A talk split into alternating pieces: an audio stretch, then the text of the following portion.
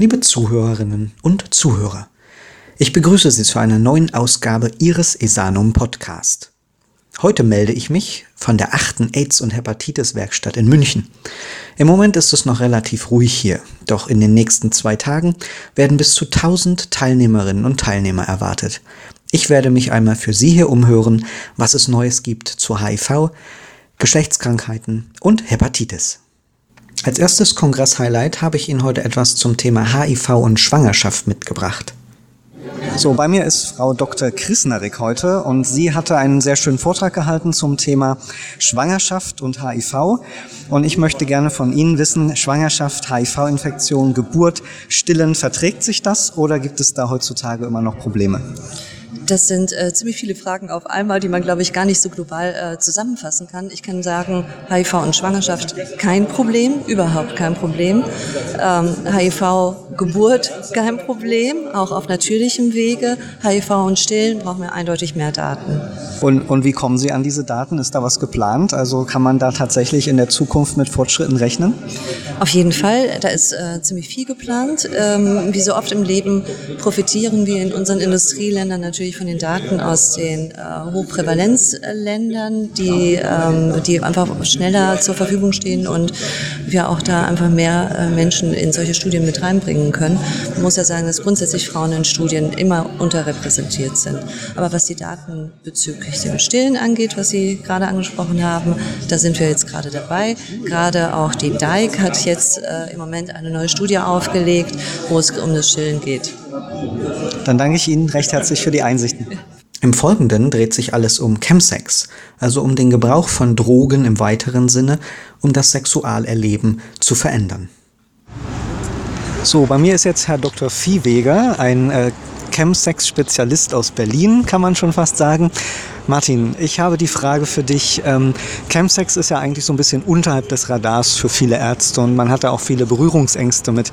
Ähm, wie kann man aus deiner Sicht den Ärzten in Deutschland dieses Thema ein bisschen näher bringen, sodass das vielleicht auch für die Patienten am Ende ein Erfolg wird und die auch eine Therapie bekommen oder eine Begleitung?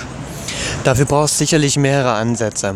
Das eine ist, es ist ein schwieriges Thema, schambesetzt, ähm, weil es halt immer um Intimität geht. Viele ÄrztInnen selber möchten darüber nicht so gerne reden. Das heißt, man müsste eigentlich erstmal eine Schulung der ÄrztInnen eigentlich machen, dass sie befähigt werden, über solche heiklen, schambesetzten, intimen Themen wie Sexualität zu reden. Denn das ist die eigentliche Intention, die hinter Chemsex steht. Und dann bräuchte es sowas wie eine vernünftige, gute Vernetzung, dass ähm, man mit anderen NGOs zusammenarbeitet, damit man die PatientInnen, die die Probleme haben, ähm, gut gut versorgen kann. Und dann gehört auf der anderen Seite da wo die stationären oder ambulanten Therapien stattfinden, wiederum Ärztinnen und Psychotherapeutinnen und auch Psychiaterinnen, die sich mit dem Thema auskennen. Also auch die dürfen nicht mehr alten Konzepten, äh, die damals gut funktioniert haben mit Heroin und Alkohol, äh, entzukommen, sondern sie müssen halt halt neue Themen auch ansprechen wollen. Und das sind halt Themen rund um Intimität, Sexualität, um Leistungsdruck, um Optimierungswahn und Rausch. Und das, wenn das nicht kommt, dann ist halt es schwierig, eine gute Therapie zu gestalten. Mhm. Und du hast ja gerade eben im äh, Seminar oder Workshop äh, ein Konzept vorgestellt für ein neues Netzwerk, mhm. was in Berlin und ich glaube auch in Zürich etabliert wird. Kannst du da vielleicht noch kurz was zu sagen? Ja, weil wir das halt verstanden haben, diese Probleme, die es da momentan gibt, versuchen wir sowohl die PatientInnen und eigentlich KlientInnen aufzuklären, das machen wir mit Vorortarbeitern und wir müssten eigentlich, wie gesagt, Schulungen für uns selber machen und äh, Schulungen der NGOs, sprich so Drogennotdienst und dergleichen. Und deswegen haben wir uns halt auch alle zusammengeschlossen, nämlich wir, das sind genau die VorortarbeiterInnen, das sind wir, die ÄrztInnen und das sind die NGOs, die halt die Probleme auch haben mit den entsprechenden Themen. Wir haben uns zusammengeschlossen, einmal überlegt, was haben wir für ein Problem, welche Möglichkeiten haben wir eigentlich momentan, von denen wir gegenseitig gar nicht wissen und was brauchen wir. Und daraufhin hat sich so ein richtiges Netzwerk etabliert, was mittlerweile ja circa alle drei bis vier Monate tagt. Und wir haben Untergruppen, unter AGs, Arbeitsgemeinschaften gegründet. Und da gibt es so einzelne Gruppen, die äh, kümmern sich um Forschung, die kümmern sich um Finanzierung, die kümmern sich um Leitfaden, die anderen kümmern sich um äh, die Außenwerbung. Und so gibt es kleine Untergruppen, die bestimmte Arbeiten machen und die dann das alles in das große Netzwerk hineintragen. Mhm. Und die Ergebnisse, die versuchen wir jetzt quasi mit dem Senat zu diskutieren, weil wir ja eigentlich auch Gelder dafür brauchen. Mhm. Und habt ihr da auch Patienten eingeschlossen, also die dann im Prinzip beratend oder ihre Wünsche äußern können, was sie sich wünschen für Therapieansätze und in der Zusammenarbeit mit den Ärzten? Ich würde sie nicht PatientInnen nennen, sondern das sind quasi Betroffene, denn wir haben Selbsthilfegruppen mit dabei, die dürfen alle mitmachen und dann haben wir immer so Vertreter, wir haben ja von allen so VertreterInnen. Ne? Und damit haben wir auch von den Selbsthilfegruppen VertreterInnen, die halt da sind und die das Wort derer quasi in unsere Gruppe reintragen und dann immer zu uns sagen, hey, aber das ist ja völlig an uns vorbei. Das hilft uns extrem. Dann danke ich dir für das Interview. Sehr, sehr gerne. Schön, dass du das machst. Der dritte Beitrag für heute beschäftigt sich mit dem HIV-Heimtest und den Kritikpunkten daran. Frau Dr. Platzmann-Scholten, Sie haben ja gerade einen interessanten Vortrag gehalten und mal so ein paar Kontrapunkte des Heimtests für HIV aufgezeigt, die dann auch äh, sehr starke Diskussionen verursacht haben. Worum genau ging es dann bei Ihnen? Es ging in erster Linie darum, dass der Heimtest meines Erachtens sehr unkritisch eingeführt worden ist und abgefeiert wurde nach dem Motto, das ist jetzt die Möglichkeit, Late Presenter zu erreichen. Meiner Ansicht nach ist Beratung nach wie vor das zentrale Thema und Prävention gelingt nur, wenn auch sprechende Medizin mit dabei ist. Das heißt, Menschen machen Dinge und sollen wissen, warum sie das tun und nicht, weil sie eine irregeleitete Angst haben oder möglicherweise auch sehr berechtigte Angst, aber im Grunde nicht wissen, was letztendlich an äh, Konsequenz auf sie zukommt. Oder wenn sie es wissen, dann aber zunächst mal mit dem Ergebnis ganz alleine dastehen. Mhm. Welche Gefahren sehen Sie denn ganz konkret? Also welche Möglichkeiten, äh, dass man den Test vielleicht falsch macht oder gar nicht versteht, was man da tut oder mit dem Ergebnis alleine steht? Wie, wie sehen Sie das? Vieles davon. Es fängt damit an, dass entweder Menschen die Gebrauchsanweisung nicht lesen oder nicht verstehen, weil sie möglicherweise auch äh, eine andere Muttersprache haben. Es geht weiter, dass Leute sehr ängstlich sind und den Test möglicherweise zu früh machen, dann sehr beruhigt sind, dass der Test negativ ist, Allerdings eingedenk der Tatsache, dass sie den Zeitraum nicht eingehalten haben von zwölf Wochen, der ist relativ lang, ähm, besteht aber später keine Möglichkeit, das Ganze nochmal zu revidieren, weil man nicht auf den Gedanken kommt, dass der Test möglicherweise damals nicht richtig war, sondern äh, man hat den Test gemacht, der war negativ, insofern ist alles gut. Und dass da auf dem Wege auch unter Umständen einfach negative Ergebnisse produziert werden zu einem falschen Zeitpunkt, weil das Zeitfenster nicht eingehalten wird. Mhm. Und sehen Sie eine Anwendung für den Test? Also, oder ist er jetzt ganz weg aus Ihrer Sicht? Wahrscheinlich ja nicht. Ne? Nein, der Test ist da und ich werde ihn auch nicht verhindern, will ich auch gar nicht. Aber ich glaube, dass er genutzt wird von Leuten, wie auch dem Co-Vortragenden, der mehr als gut äh, informiert war. Der natürlich kann der einen HIV-Test machen. Der kann auch mit dem Ergebnis umgehen. Da bin ich ganz zuversichtlich. Da denke ich auch, das ist genau, das ist genau der Typ, für den der Test gemacht ist. Ich sehe aber die, äh, den migrantischen Mann, der seine Frau betrogen betrogen hat, der nach zwei Wochen einen HIV-Test gemacht hat, der eine schwule äh, Identität hat, die aber nicht sagen kann, weil es äh, im Kulturkreis nicht, nicht möglich ist, darüber sich, sich in dieser Weise zu outen und als verheirateter Mann schon gar nicht. Der wird einen Test machen und der wird unter, der wird unter Umständen wirklich komplett verzweifeln daran, wenn er ein, ein positives Ergebnis hat. Und es ist lange auch nicht allen klar, dass es auch ein falsch positives Ergebnis gibt. Die sind zugegebenermaßen selten, damit wollte ich jetzt gar nicht argumentieren. Das wäre Angstmacherei auf, auf niedrigem Niveau. Aber es gibt durchaus falsch positive Ergebnisse, die natürlich verifiziert werden müssen. Und für mich ist die Frage, wenn jemand eine solche Scham und solche Angst hat, äh, eine Beratungsstelle aufzusuchen und hat ein positives oder reaktives Testergebnis, dann muss er anschließen oder sie in eine Arztpraxis, in eine Beratungsstelle, wo auch immer, aber es muss verifiziert werden. Wenn das nicht stattfindet, ist unklar, ist tatsächlich eine, ein, äh, ein positives Ergebnis letztendlich da oder nicht. Mir ist nicht so ganz klar, wenn jemand vorher wahnsinnig Angst hat, wieso sollte er dann plötzlich die Kraft finden, dorthin zu gehen? Denn dann ist, ist, ist die Mauer und die, die Angst nochmal sehr viel größer, sich zu outen, weil dann ist man möglicherweise schon gleich HIV-positiv. Ja. Und Sie sprachen ja auch von den Late-Präsentern, die auch ein großes Problem darstellen. Also Leute, die erst spät überhaupt entdeckt werden. Ja. Äh, da kann der Heimtest wahrscheinlich auch nicht groß helfen, oder? Naja, die Frage ist immer, warum lassen sich Leute nicht testen oder warum gibt es diese Late-Präsenter? Das ist vielleicht der Lastwagenfahrer, der äh, mit über 70 dann merkwürdige Erkrankungen kriegt und wo dann der Hausarzt irgendwann sagt, naja, vielleicht gehen Sie doch mal zum HIV-Test. Der aber die, die, zehn Jahre vorher, wo er auch schon krank war, äh, nie darauf gekommen wäre. Das ist vielleicht aber auch jemand, der, ich sag mal, eine, eine Frau, die aus äh, Südostasien nach Deutschland gekommen ist, die schon lange hier lebt, die nie getestet worden ist. Da gibt es ganz viele Möglichkeiten, die man sich ausdenken kann. Die werden sich aber auch nicht heute durch einen, durch einen HIV-Schnelltest, äh, durch einen HIV-Heimtest angesprochen fühlen. Also das ist schon sehr fraglich, wen erwischt man. Meiner Ansicht nach ist das Beste, immer wieder diese Thematik nach vorne zu stellen, immer wieder zu sagen, es gibt Late Presenter, lass uns gucken, äh, lass uns Leute dazu bringen, sich testen zu lassen, aber dann in einem Setting, wo sie vernünftig beraten in diesen Test gehen. Und was wäre so Ihr Statement zum Abschluss? Was würden Sie Ihren ärztlichen Kollegen oder auch den Menschen draußen gerne noch mitgeben? Hingucken. Also gerade den ärztlichen Kollegen würde ich hingucken empfehlen. Ich erlebe häufig, gerade im Zusammenhang mit HIV, SDI, dass Leute wegen Beschwerden in hausärztlichen Praxen waren und niemand mehr auf den Gedanken kommt, äh, einen HIV-Test zu machen, weil HIV auch ganz offensichtlich aus dem öffentlichen Bewusstsein verschwunden ist und die Leute gar nicht mehr darauf kommen, dass es sich tatsächlich um eine HIV-Infektion handeln kann. Liegt das vielleicht auch daran, dass wir äh, die hauptsächliche Diskussion immer von Risikogruppen spricht, MSM Mit und ja. Mit Sicherheit. Also ich sag mal, äh, man kann sich nicht vorstellen, dass eine Frau im Kostüm HIV-positiv ist. Das geht auch in den Kopf der meisten Kollegen nicht rein.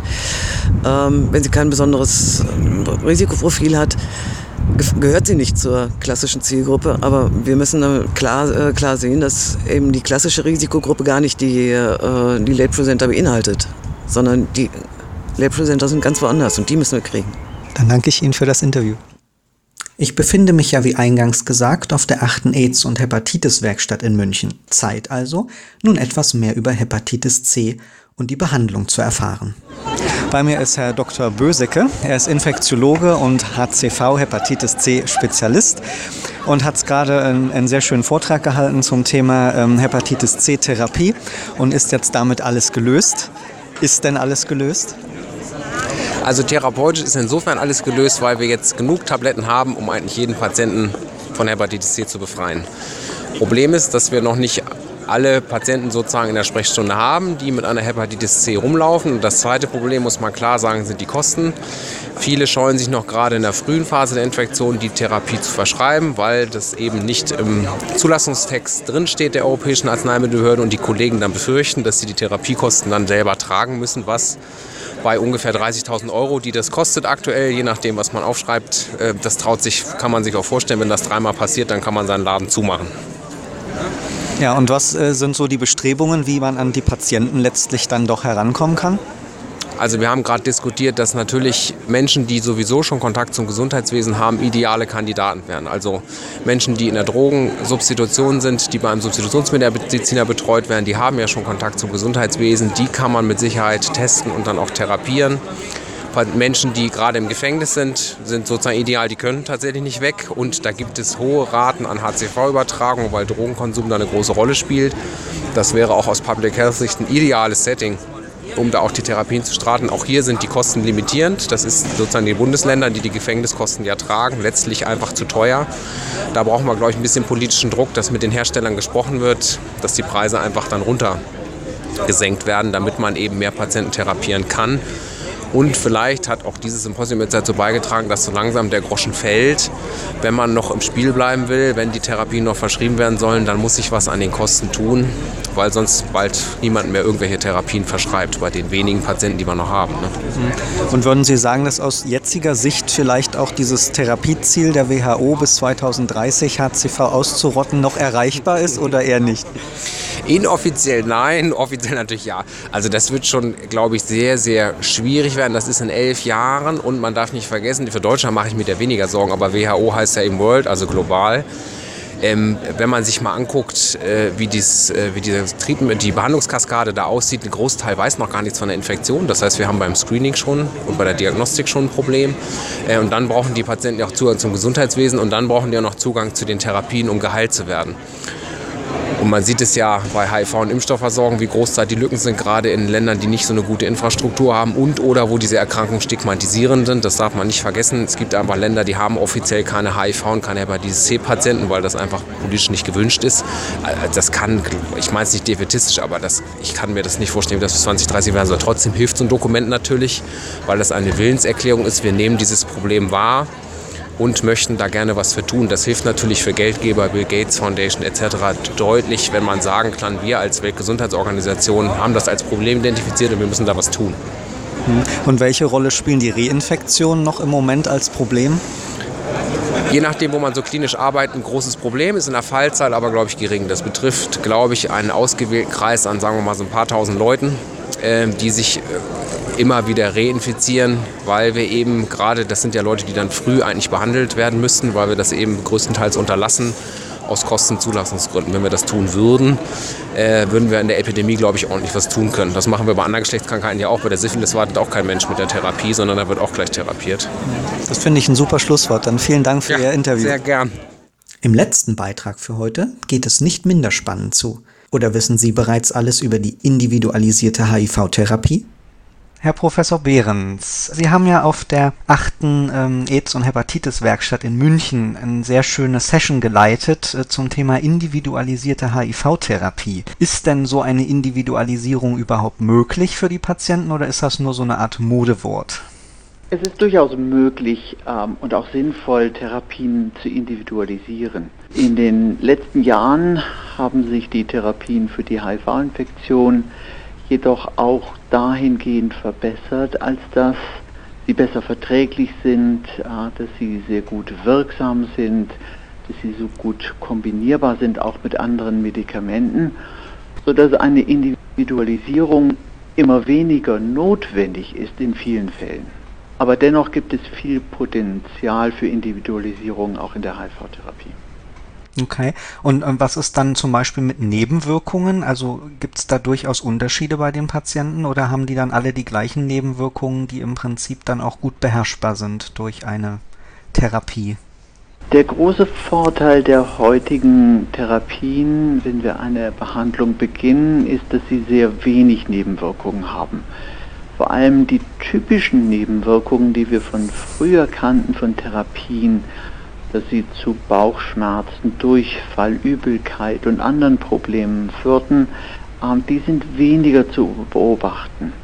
Das macht uns das Leben einerseits leichter, andererseits ist es ein bisschen schwieriger, weil wir bei vielen Medikamenten selten Nebenwirkungen nur noch beobachten, aber dann auch nicht vorhersagen können, was es für welche sind.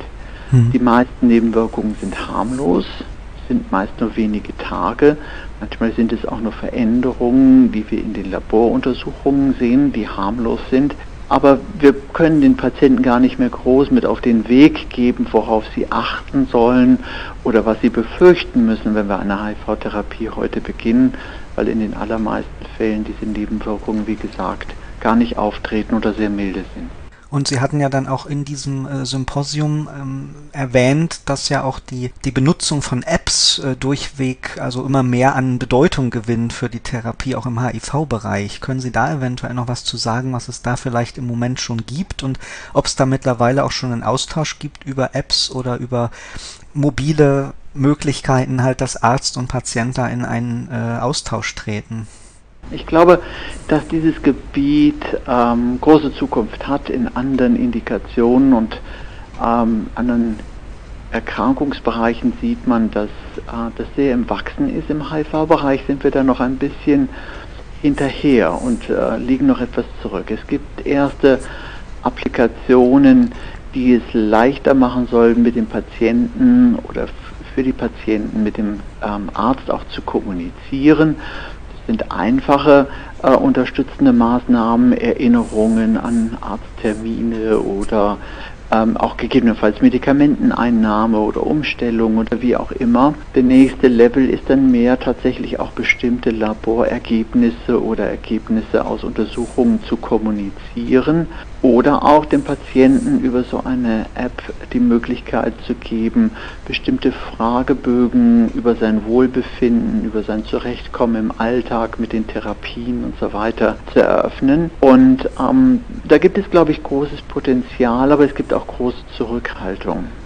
Ganz führend sind es immer die Sicherheitsbedenken, die dann mhm. ähm, aufgeführt werden, natürlich, die generell natürlich eine Herausforderung sind, aber das muss man halt prinzipiell auch lösen und angehen. Das gilt ja für alle Bereiche im Medizinbereich. Mhm. Der andere ist es, Ärzte befürchten, dass das noch zu mehr Informationen auf Fehleinschätzungen oder Missverständnissen führen kann, dass die Arbeit der Ärzte weiter vertechnisiert wird und schwieriger wird, es mit Patienten zu kommunizieren. Einige Patienten sehen vielmehr das Potenzial, glaube ich auch, vielleicht bestimmte Visiten mal auslassen zu können, nicht immer zum Arzt kommen zu müssen für bestimmte Untersuchungen oder eben über diesen Weg individuelle Therapie und Versorgungsstrukturen aufzubauen, die eben maßgeschneidert sind für den Patienten. Dann danke ich Ihnen für das Interview und die tollen Einblicke in Ihr Fachgebiet.